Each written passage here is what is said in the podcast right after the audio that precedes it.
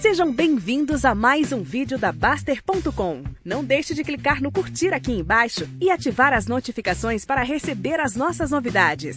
CDB de bancão com liquidez imediata pode sacar no sábado à noite, pode ser usado como reserva de emergência? Não, não pode.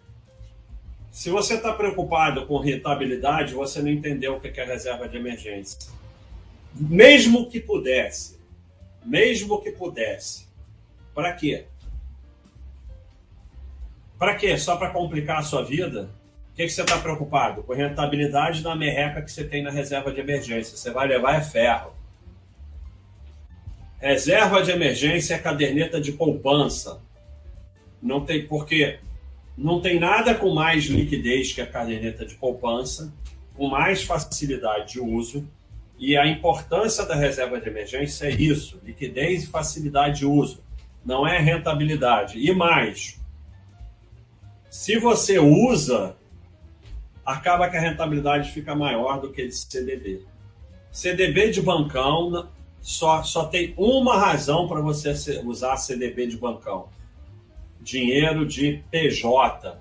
O ideal do dinheiro que sobrar de PJ é você tirar para o PF. Mas vamos dizer que por alguma razão você tenha que ter uma reserva na PJ. Nesse caso, é o único caso que justifica CDB de bancão porque a caderneta de poupança no PJ tem imposto de renda.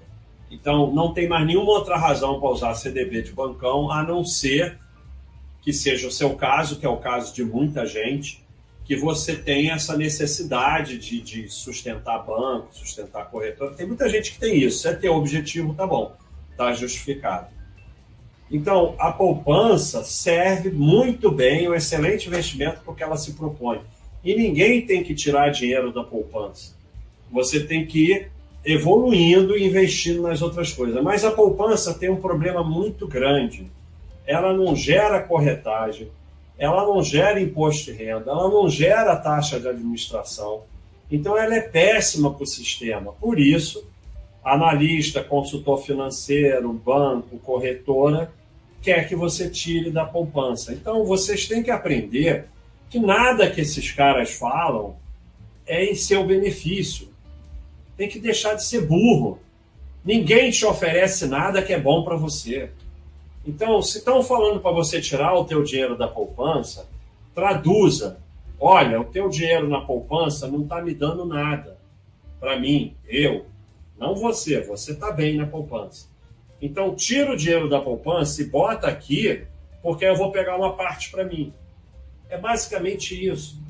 Por isso que falam tão mal da poupança e por isso que falam tão mal de imóvel. Imóvel é pior ainda, fica um milhão lá, dois milhões parado durante 10, 20, 30 anos, não gera corretagem, não gera taxa de administração. Aí o cara vende o imóvel, bota no fundo, bota não sei o quê, vai fazer day trade, olha que beleza. Aí o dinheiro do imóvel todo vai para corretora, para agente autônomo, para consultor financeiro e some.